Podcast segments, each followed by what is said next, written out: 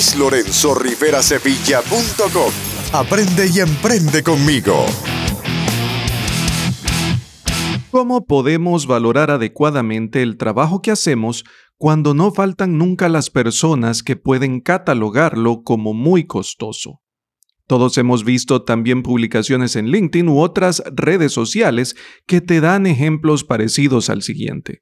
Si una persona te dice que puede conseguir a alguien que le venda el producto o le brinde el servicio que necesita por un precio menor del que tú ofreces, entonces tú debes responderle que perfectamente puedes obtener también clientela que esté dispuesta a pagar más. Pero entonces, ¿Qué hacemos para no caer en este tipo de situaciones incómodas y confrontativas? Bueno, precisamente para evitarlo es que hoy aprenderemos la forma correcta de valorar nuestro trabajo, nuestros productos y nuestros servicios, iniciando por los conceptos básicos que debemos conocer para dominar el tema. Así es que, sin mayor preámbulo, iniciemos ya. ¿Sueñas con formar tu negocio en Internet? Trabajar y generar ingresos desde cualquier parte del mundo. Has llegado al lugar correcto. Luis Lorenzo Rivera Sevilla.com. Emprendimiento, autoempleo, teletrabajo y negocios online. El podcast para aprender y emprender. Guías prácticas, consejos y cursos que te muestran cómo lograrlo. Y ahora, tu anfitrión, Luis Lorenzo Rivera Sevilla. Son varios los conceptos que debemos de conocer y manejar. Pero no te preocupes, no son nada complicados. Y de todas formas, recuerda que siempre puedes escuchar el episodio cuantas veces sea necesario y lo consideres prudente. Adicionalmente, te dejo siempre el enlace hacia los show notes en donde podrás encontrar toda la ampliación de los conceptos y los vínculos sobre los temas que tratamos en esta emisión. Así que no te preocupes por eso. Iniciamos con el primer concepto. El primer concepto es el mercado. Y el mercado ya lo hemos catalogado anteriormente como un sitio donde se dan cita compradores y vendedores para hacer intercambio de mercancías comparándolas con otra mercancía llamada dinero. Estas son las transacciones, compra y venta. Y sabemos perfectamente que los mercados hoy en día son tanto físicos como virtuales. Ese es el primer concepto. Los conceptos que siguen tienen justo que ver con esas transacciones, con la compra y venta, porque de aquí es de donde se deriva la palabra valor. Y vamos a ver varios tipos de valores. Iniciando por el primero, el valor de uso. El valor de uso es un concepto procedente de la teoría del valor de Adam Smith, el cual establece que cada bien o servicio tiene la característica principal de satisfacer una determinada necesidad.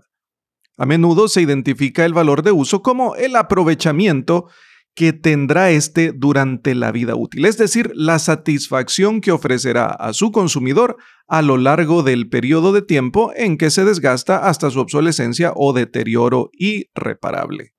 ¿Cuál es el valor de uso que tiene, por ejemplo, para ti una computadora, el valor de uso que tiene para ti un mueble, el valor de uso que tiene para ti un vehículo. Ese es el valor de uso. Lo interesante de todo esto es que el valor de uso depende de la perspectiva y de la necesidad de cada quien. Recordemos nuevamente la definición. El valor de uso es un concepto procedente de la teoría del valor de Adam Smith el cual establece que cada bien o servicio tiene la característica principal de satisfacer una necesidad determinada. Y como las necesidades son muchas y son muy específicas, entonces, dependiendo de la perspectiva del consumidor, del usuario, el valor de uso podrá ser diferente siempre. Tenemos el segundo concepto de valor ahora, el valor de cambio.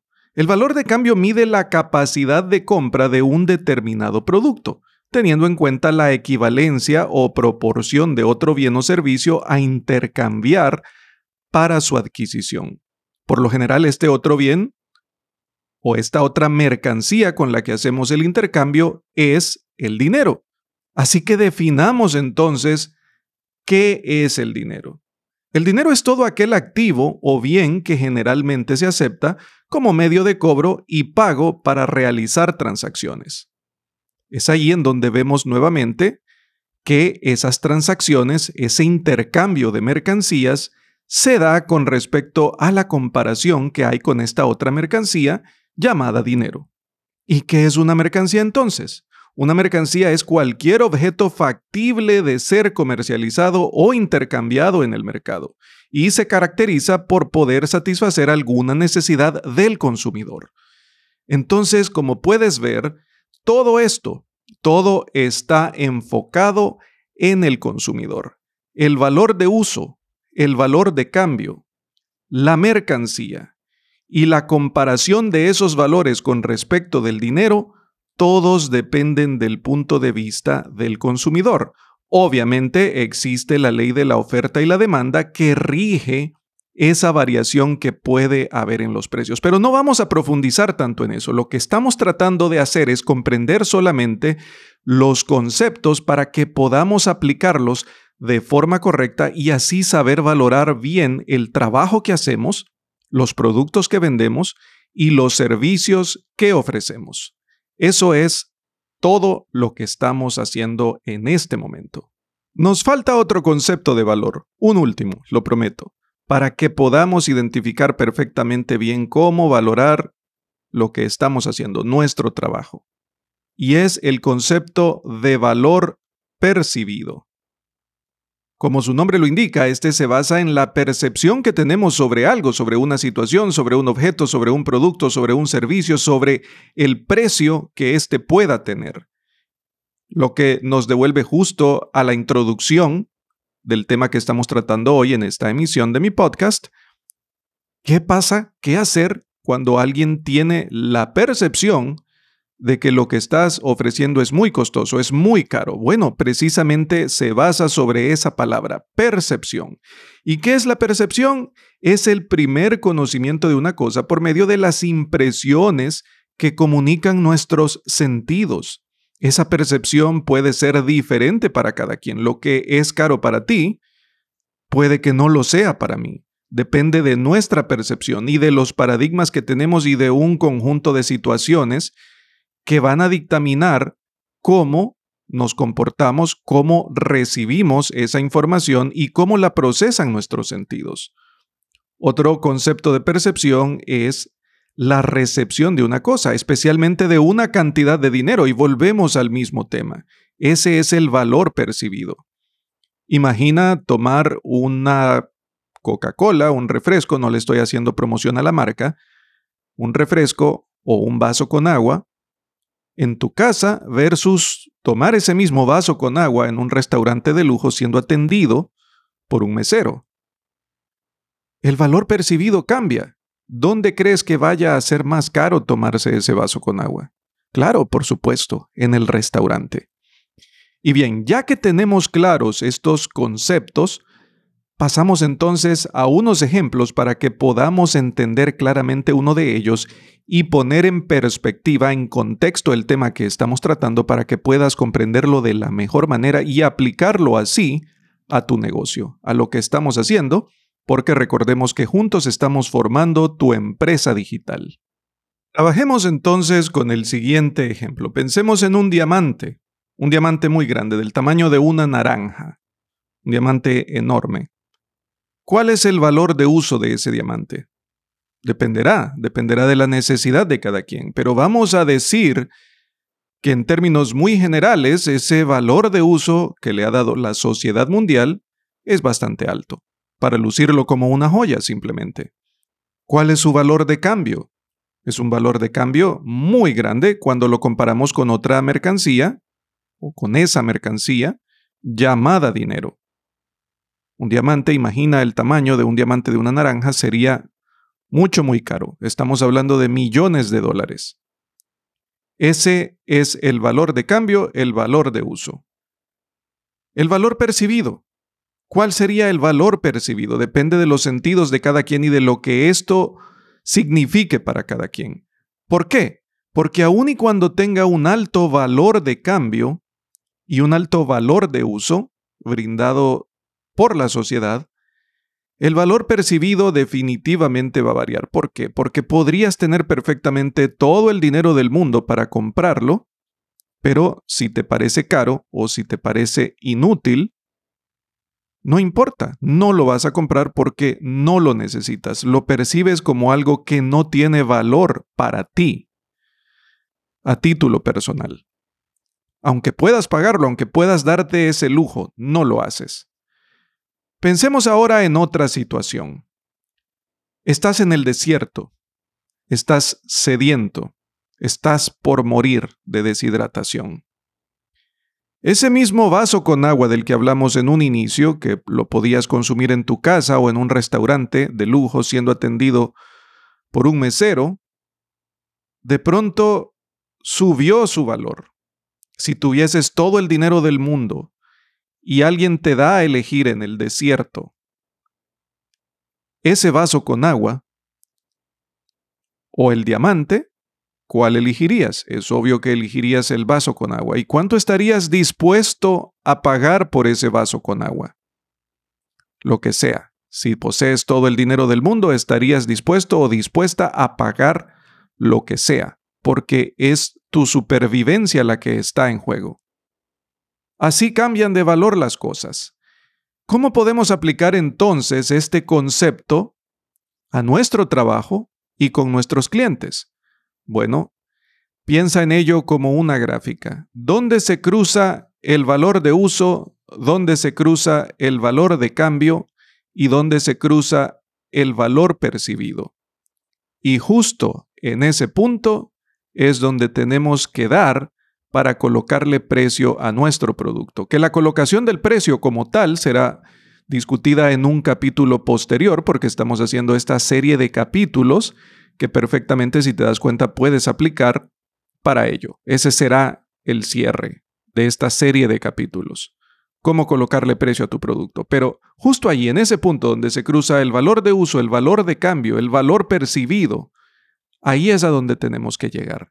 ¿Y cómo lo logramos? Lo logramos desde un inicio cuando hacemos nuestro estudio de mercado y nuestro proceso de segmentación, porque lo que queremos es tener el producto perfecto para el público perfecto, para el público que ya lo está esperando, que tiene una necesidad por cubrir.